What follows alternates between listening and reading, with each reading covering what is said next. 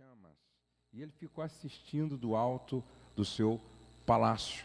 Porém, quatro bairros não foram atingidos pelas chamas. Dentre estes, dois bairros que moravam judeus e cristãos. Então, Nero viu nisto uma, uma, viu uma possibilidade de colocar a culpa nos cristãos como os responsáveis pelo que tinha acontecido. Como Paulo, ele era o líder dos cristãos muito conhecido, ele começou a ser perseguido pelo exército de Nero.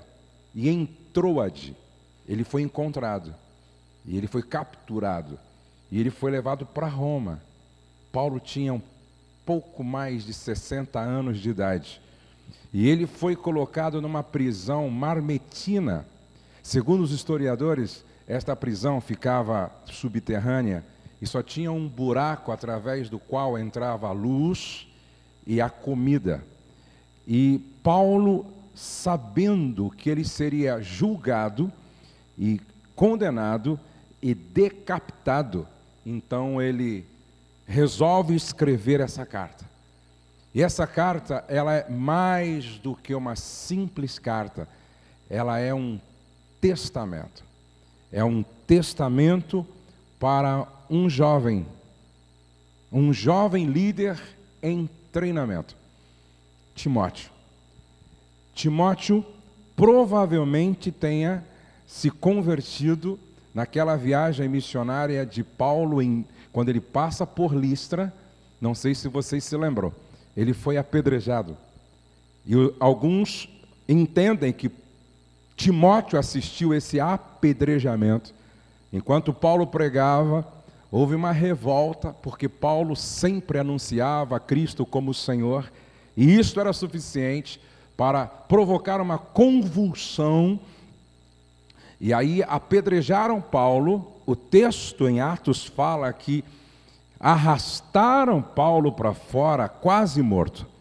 Mas muitos estudiosos é, entendem que não foi quase morto, porque o tipo de apedrejamento que ele sofreu matou Paulo.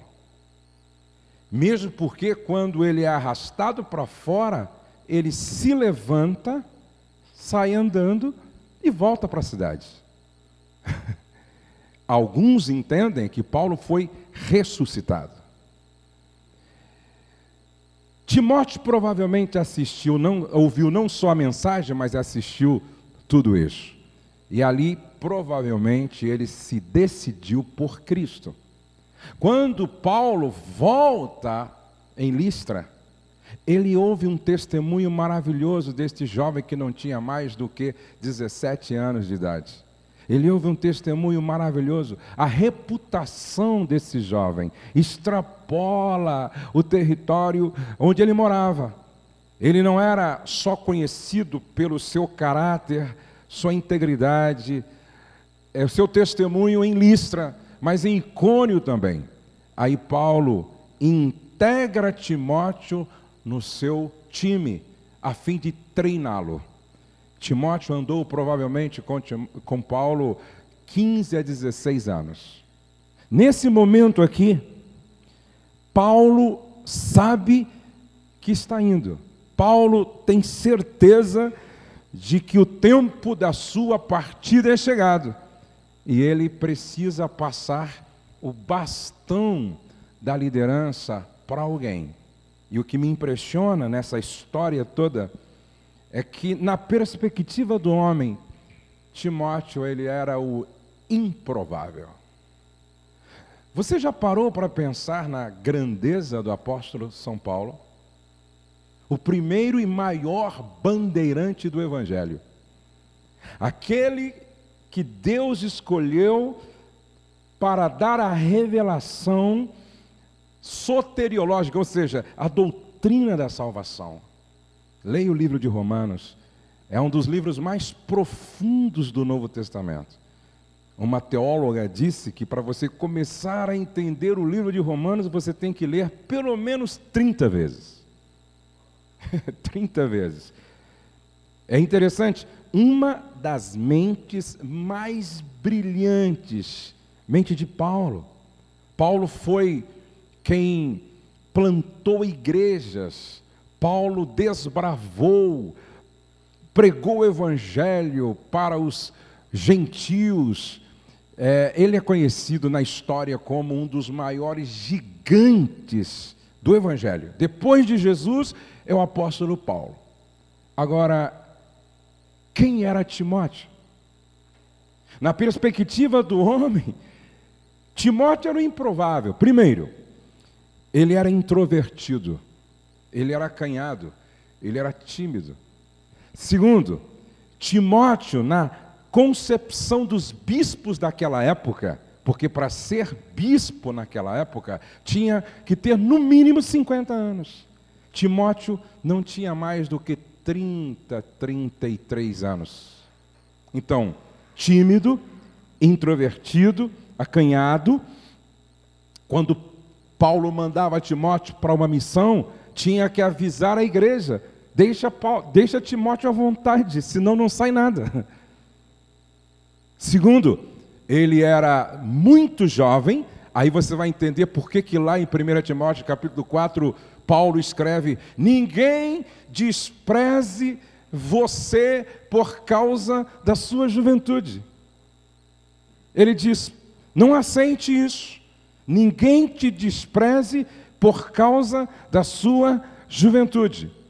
Então ele era muito jovem. Em terceiro lugar, ele tinha um problema de anemia. Então ele, ele era propenso a enfermidades frequentes. Interessante. Aí Deus diz: Este é o cara que vai ficar no teu lugar. Tem esperança para você, irmão. Tem esperança para você, irmã. Tímido, jovem demais aos olhos dos bispos daquela época, propenso às enfermidades, por isso que Paulo o aconselha a tomar água com vinho, porque tinha um problema no estômago. E aí Deus diz para Timóteo, Deus diz para Paulo: esse é o cara que vai ficar no seu lugar. Sabe por quê, gente? Porque Deus continua querendo ser Deus nas nossas vidas. Deus ainda pega os improváveis para fazer grandes coisas. É, é, o Gideão que está malhando trigo no lagar e quando recebe a visita de um anjo, varão valoroso, o Senhor é contigo. Vai nesta tua força, porque tu livrarás Israel das mãos dos midianitas, como se fosse um só homem. Sabe o que Gideão respondeu para Deus? É interessante que quando Deus diz para Gideão, varão valoroso, não é? Você vai livrar Israel das mãos dos midianitas. Você talvez, não conhecendo a história, não tem noção do que, do que Gideão estava ouvindo. Era a mesma coisa do que Deus chegar lá no estado do Piauí, que é o mais pobre do Brasil, e chegar na família mais pobre e escolher o menino mais magro e dizer para ele: Ó, eu vou te usar estrategicamente para você acabar com aquele El, aqueles muçulmanos doidos. Dá para você imaginar isso? Por isso que Gideão diz: Eu acho que o senhor errou do endereço, em endereço porque eu sou da tribo mais pobre e da, da menor tribo, eu sou da família mais pobre e da família mais pobre, eu sou o menino magro da casa. Foi quando Deus disse para ele: Vai nessa tua força, porque eu serei contigo. E aí está toda a diferença. Agora, preste atenção, por que que Deus, através de Paulo, escolheu Timóteo. Então agora eu vou começar a ler a carta. Então você vai ler a carta comigo, tendo isso, esse pano de fundo. Paulo está onde? Em Roma. Em que lugar?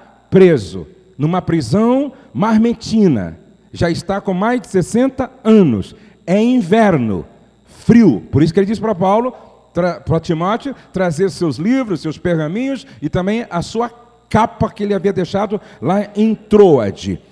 E aí ele começa assim, ó, verso 1. Paulo, apóstolo de Cristo Jesus pela vontade de Deus, segundo a promessa da vida que está em Cristo Jesus. Eu aprendo algumas lições com o apóstolo Paulo. Primeiro, ocupe-se enquanto espera. Porque mente vazia continua sendo oficina do diabo. Paulo está preso, mas ocupado. Paulo está esperando, mas ocupado. E as cartas, por exemplo, aos Efésios, ele escreveu dentro da prisão. A pergunta é: como você está se ocupando enquanto você espera?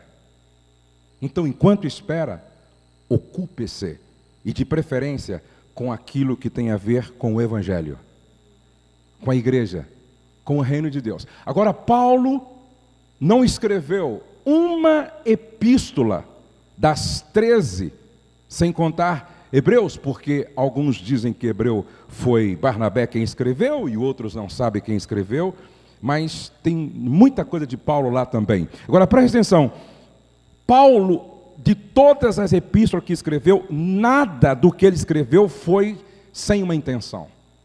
Tudo que Paulo escreveu foi intencional. Ele começa se apresentando Paulo, depois ele diz apóstolo de Cristo Jesus pela vontade de Deus. Porque naquela época, dentro da própria igreja, havia muita dúvida do apostolado de Paulo. Muitas dúvidas.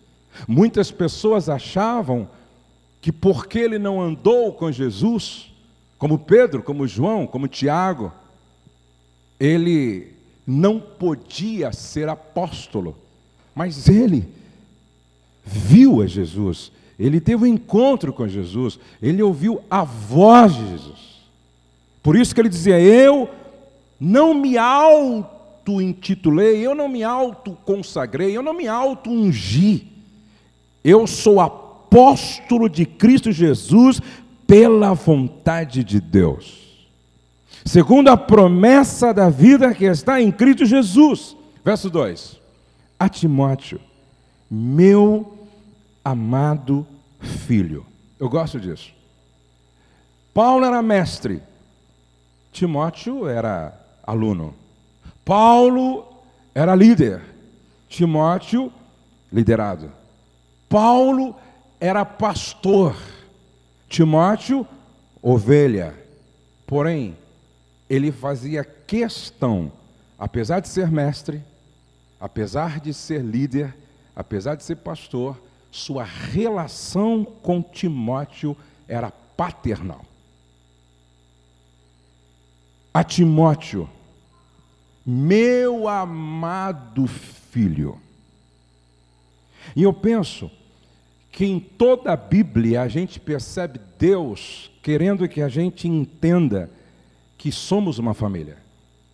Por isso, a oração dominical não começa com Deus nosso, Senhor nosso, Criador nosso, mas começa com Pai nosso. Pai nosso. Deus quer que a nossa relação como igreja seja uma relação de família. Mesmo eu sendo o mestre e você aluno, mas você vai ser tratado como filho. A Timóteo, meu amado filho. Aí ele diz: graça. Não se esqueça disso, Timóteo. Graça, favor imerecido, misericórdia. Deus colocou seu coração na nossa miséria e paz. Fomos reconciliados. Paz da parte de Deus Pai, de Cristo Jesus, nosso Senhor, dou graças a Deus, a quem sirvo com a consciência limpa. Isso eu acho extraordinário. Como o serviram os meus antepassados.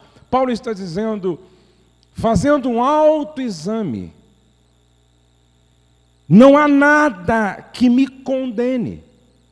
Eu sirvo com a consciência limpa, como serviram os meus antepassados.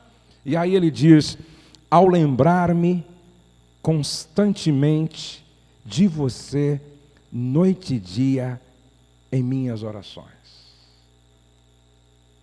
Ele está dizendo, Timóteo, eu carrego você nas minhas orações. Nada mais confortador para um filho espiritual do que saber que o seu pai o carrega nas suas orações. Isso dá segurança, isso conforta, isso inspira quando a gente sabe que o nosso Pai espiritual nos carrega não só no seu coração, mas nas suas orações. E Paulo está dizendo: Eu me lembro de você dia e noite em minhas orações. E verso 4, eu acho que falta isso muitas vezes no meio do povo de Deus. Essa sinceridade de quem ama.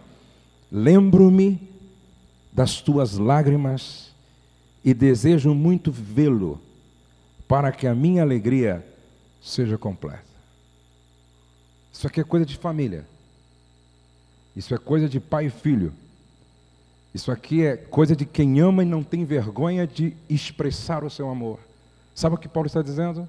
A última vez que nós nos despedimos, nós nos abraçamos e nos beijamos, e você molhou meu ombro com as suas lágrimas.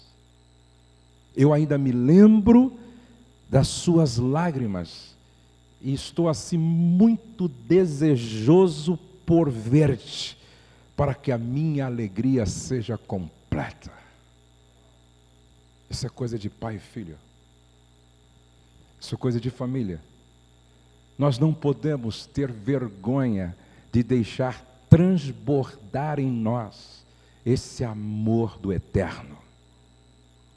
Verso número 5: Recordo-me da sua fé não fingida. Aí você me pergunta, pô, Josué, se Timóteo era improvável, muito jovem para os bispos daquela época, propenso a enfermidades, tímido, acanhado, introvertido. O que Paulo viu nele? Três coisas, guarda aí. Primeiro, Paulo viu uma fé sem fingimento. Não há fingimento em você, Timóteo. Você não é uma, você não é uma mentira ambulante. Você não é uma fachada. Você não se esconde atrás de máscaras. Eu não vejo fingimento na sua fé que se manifesta na sua maneira de viver e de ser.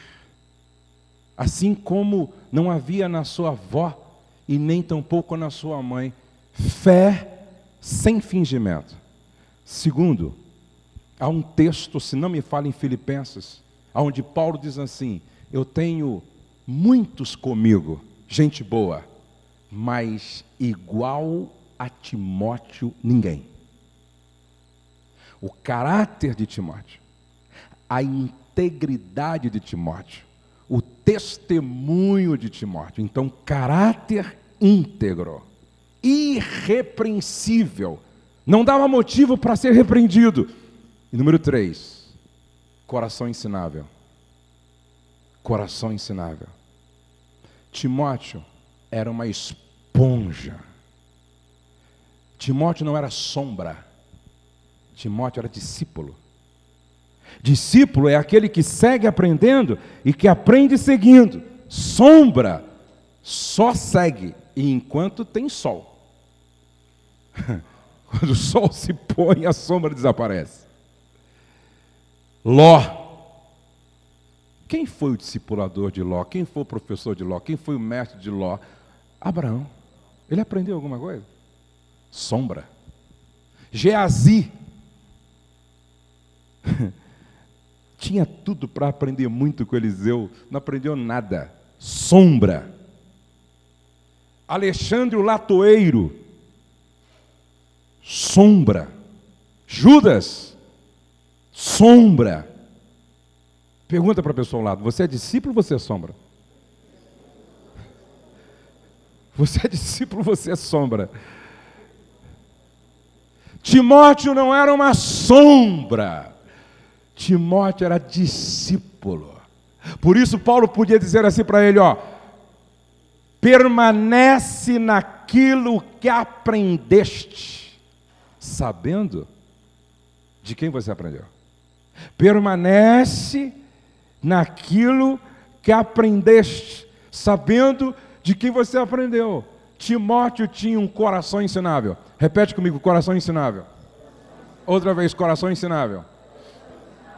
Outro dia, o Davi Lago mandou para mim um, uma mensagem no WhatsApp, se sentindo muito honrado, porque ele estava entre os grandes pensadores da nação brasileira. Não sei onde é que ele estava aí, ele estava assim, num lugar que só chega lá quem é cabeção mesmo. E aí eu mandei uma mensagem para ele: Meu filho, vírgula, nunca perca o coração ensinável. Meu filho, vírgula, nunca perca o coração ensinável. Porque o dia em que você perder isso, você se perdeu. Presta atenção. Por mais alto que Deus te leve, te coloque, por mais alto nível, grau de respeitabilidade que você alcance, mantenha-se educável, mantenha-se ensinável, sempre dizendo como grande sábio: o que eu sei é que eu nada sei. Timóteo foi contemplado por Deus, primeiro, porque sua fé era sem fingimento. Segundo, porque era alguém cujo testemunho ia para além de Listra. Terceiro, porque tinha um coração ensinável. Agora, continuando aqui, ó, verso de número 4, lembro-me das suas lágrimas. 5, recordo-me, recordo-me da sua fé não fingida, que primeiro habitou em sua avó Loide e em sua mãe Eunice. Eu gosto disso, gente. Qual é o nome da avó? Qual é o nome da mãe? Quem está discipulando alguém aí? Levante a mão. Quem está discipulando alguém, cuidando de alguém? Levante a mão assim, por favor. Você conhece bem seu discípulo? Você conhece bem seu discípulo? Quem conhece bem seu discípulo aí? Levante a mão assim. Qual é o nome da avó dele?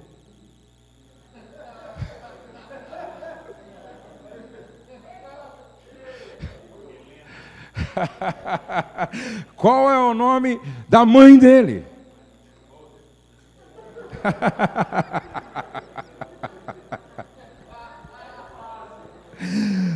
Aí é fácil, não é verdade? Preste atenção. Que Paulo conhecia a história do seu discípulo, conhecia a família do seu discípulo. Quando você chegar ao ponto de dizer, de saber o nome da avó do discípulo, e não só da avó do discípulo, mas ele diz assim: olha, sua fé é não fingida, como não era fingida a fé da sua avó e da sua mãe. Preste atenção que ele conhecia a história, ele conhecia a família. Gente, isso aqui é uma relação de pai e filho espiritual. Isso aqui é uma relação de pai e filho espiritual. Você diz que conhece seu discípulo, mas você não sabe o nome dele, pô. Ou pelo menos você não sabe um pouco mais sobre ele. Continuando, verso de número 5: Estou convencido que também habita em você. Verso 6: Por essa razão torno a lembrar-lhe que mantenha viva a chama do dom de Deus que está em você, mediante, mediante a imposição das minhas mãos. Paulo está dizendo: olha, quando eu orei por você, o Espírito de Deus se manifestou e colocou dentro de você dons. E quando Paulo diz desperta o dom, é, é, no original a ideia é um fogo que está se apagando. Sabe no churrasco, quando você está fazendo churrasco, o fogo está se apagando e você tem que mexer assim? Essa é a ideia. Desperta o dom que há em você. Agora, o que eu acho legal em Paulo que ele está falando com Timóteo consciente das dificuldades do seu discípulo e o jogando para cima. Eu sei que você é tímido, eu sei que você é jovem, eu sei que você é propenso às enfermidades, mas há algo de Deus dentro de você. É algo do Espírito Santo dentro de você. Deus colocou algo dentro de você que vai superar todas as suas limitações, até porque, Timóteo, o vaso é de barro, para que a glória seja dele. glória a Deus, glória a Deus. Aí no verso de número é, 7, pois Deus não nos deu espírito de covardia. Eu creio que Deus está falando com pessoas aqui. Deus não nos deu espírito espírito de covardia. Repete comigo. Deus não nos deu espírito de covardia. Bata no ombro de sete pessoas e diga assim: você está com medo por quê? Você está com medo por quê? Você está com medo por quê? Você está com medo por quê? Deus não nos deu espírito de covardia, mas de poder, de amor e de equilíbrio.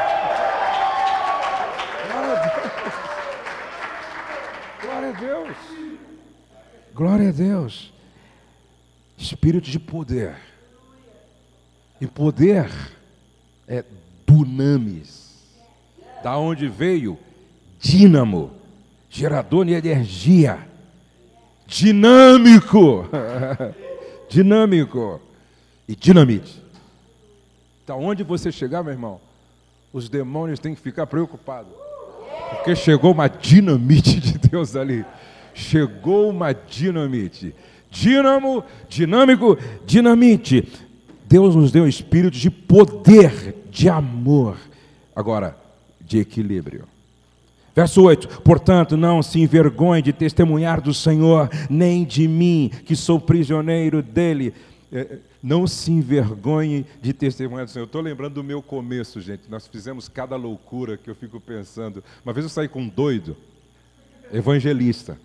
Né? Eu saí com ele, aí, aí, aí, eu, estava, eu estava no ônibus, assim andando com ele, assim, ônibus cheio. Daqui a pouco ele, senhores e senhoras, Josué tem uma palavra de Deus para vocês.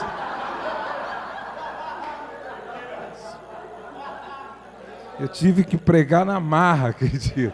Tive que pregar na marra, entendeu? Portanto, não se envergonhe de testemunhar do Senhor.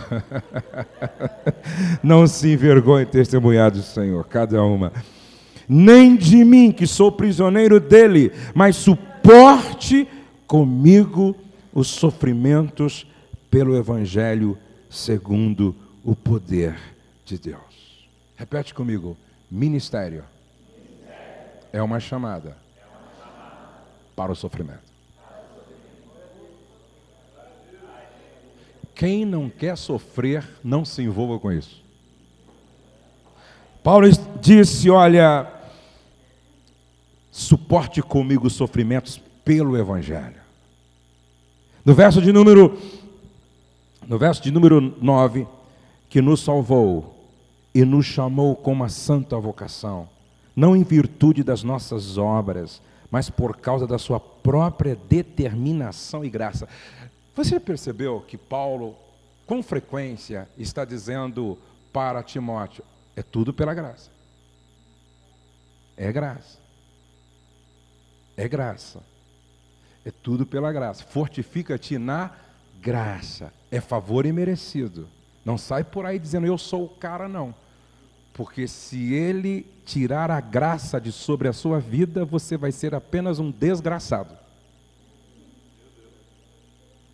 Paulo está dizendo: é graça. Pô, Timóteo, te escolheram para ficar no lugar do cara, hein? Não é graça, meu, é graça. É graça, é graça. Esta graça nos foi dada em Cristo Jesus desde os tempos eternos, Timóteo, sendo agora revelada pela manifestação de nosso Salvador, Cristo Jesus. Ele tornou inoperante a morte, trouxe à luz a vida e a imortalidade por meio do Evangelho. Deste Evangelho fui constituído pregador, apóstolo e mestre. Gente, eu, eu, eu sou apaixonado por Paulo.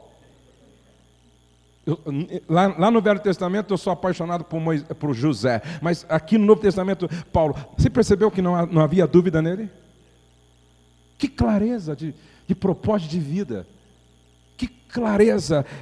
Ele diz: Olha, deste evangelho fui constituído pregador, apóstolo e mestre. Verso 12: Por essa causa também sofro mas não me envergonho, porque sei em quem tenho crido, e estou bem certo do que Ele é poderoso para guardar o meu depósito até aquele dia. Amados, presta atenção: esse cara não está numa sala como a minha, com ar-condicionado, uma mesa, e gente servindo fruta, suco, não. Ele está numa prisão marmetina. Preste atenção aqui, ó. Ele está numa prisão marmetina, com mais de 60 anos, frio, inverno rigoroso na Europa. Ele está sem sua capa. Ele está sozinho, porque todos da Ásia o abandonaram. E ele sabe que a espada de Nero se aproxima do seu pescoço mas não há nele vingança, remorso, dúvida. Eu sei em quem tenho crido. Essa é a convicção que o Espírito Santo quer gerar em nós. Para que nada nos detenha, nada nos pare, para que a gente seja semelhante àqueles dois que, na época da reforma, eles foram presos e eles foram amarrados em praça pública e atearam fogo em praça pública nos dois por causa do Evangelho, e um deles olhou para o outro, os dois pegando fogo, e eles disseram assim: eles estão ateando em fogo, fogo em nós, sem saber que um outro fogo está se acendendo no coração de muitos que nunca se apagará. Essa é a convicção que o Espírito Santo quer gerar em você para fazer de você um novo Wesley, para fazer de você, John Wesley, olhei o Wesley lá atrás, para fazer de você um novo Spurgeon. Sabe com quantos anos Spurgeon se converteu? Com 15 anos. Sabe com quantos anos ele assumiu uma igreja? Com 17 anos. Deus começa a usar esse cara numa pequena igreja no interior da Inglaterra, mas ele se tornou tão assim gigantesco no espírito, que foi levado para Londres com 20 anos. Com 24 anos, ele já era príncipe dos pregadores, e esse cara pregava tão cheio do Espírito, tão cheio de Deus, que em pouco tempo a igreja de 200 membros começou a receber 4 mil pessoas, não cabia mais ninguém, os caras vinham a cavalo, gente. 4 mil pessoas. Em uma semana começou a reunir 12 mil pessoas.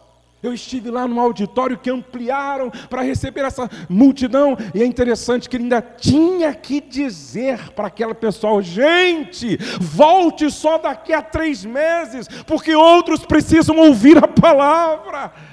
Leia os textos de Spurgeon, como esse cara orava, lia a Bíblia e tinha convicção. Eu sei em quem tenho crido. Ninguém para a gente assim. Ninguém para a gente assim. Nem a notícia de que vai, vai ser decapitado. Aí no verso de número 13, retenha com fé. Retenha com fé e amor em Cristo Jesus o modelo da sã doutrina que você ouviu de mim. Quanto ao bom depósito, guarde-o por meio do Espírito Santo que habita em nós.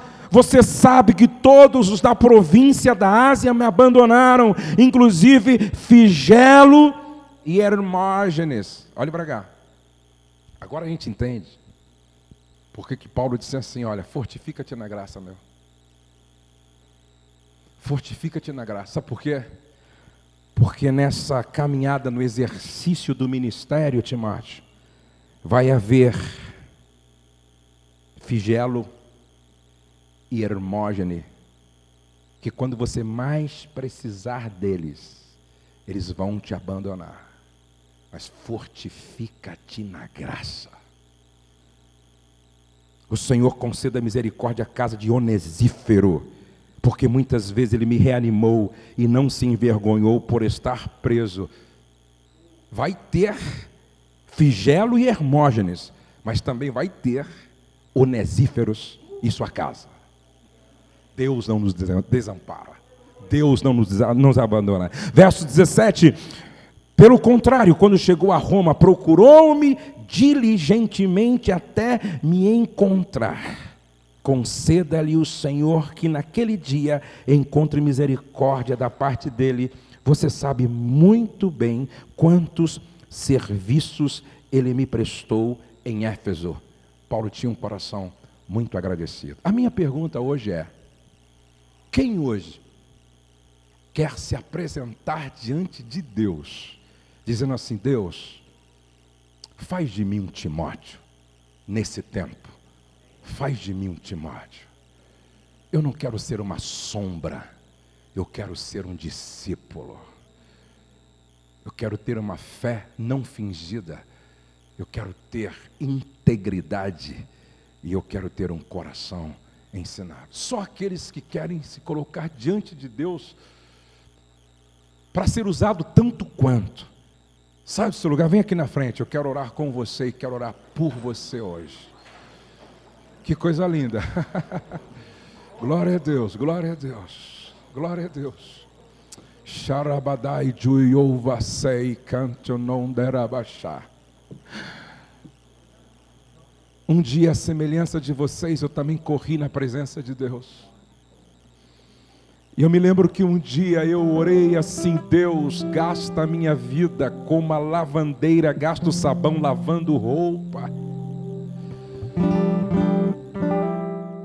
Eu não tenho dúvida, Deus está levantando um exército de jovens que vão fazer toda a diferença.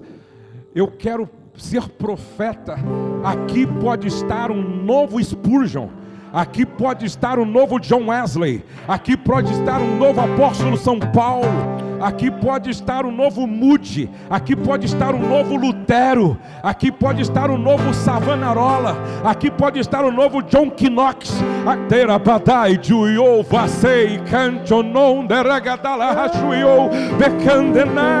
Aqui pode estar o novo Paulo, o novo Pedro, o novo Tiago, o novo Felipe. Aqui pode estar aquele que Deus vai marcar para usar usá-lo de forma extraordinária nesse tempo, nesta geração. Oh Espírito Santo, Espírito que um dia trabalhou em Paulo, um dia operou em Timóteo, venha nesta noite de forma extraordinária e sobrenatural. Senhor, assim como tu levantaste aqueles que deixaram um legado e esse legado chegou até nós, marca estas meninas, marca estes rapazes, marca estas moças, marca esses adolescentes.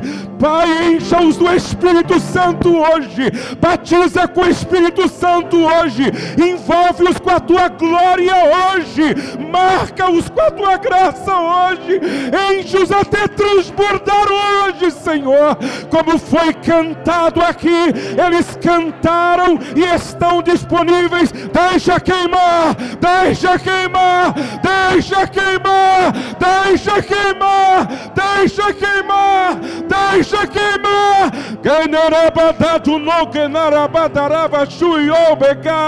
Que venha o teu fogo agora, Senhor. Que venha o teu fogo agora, Senhor. Que venha o teu fogo agora, Senhor. Que venha o teu fogo agora, Senhor. Que venha o teu fogo agora, Senhor. Que venha o teu fogo.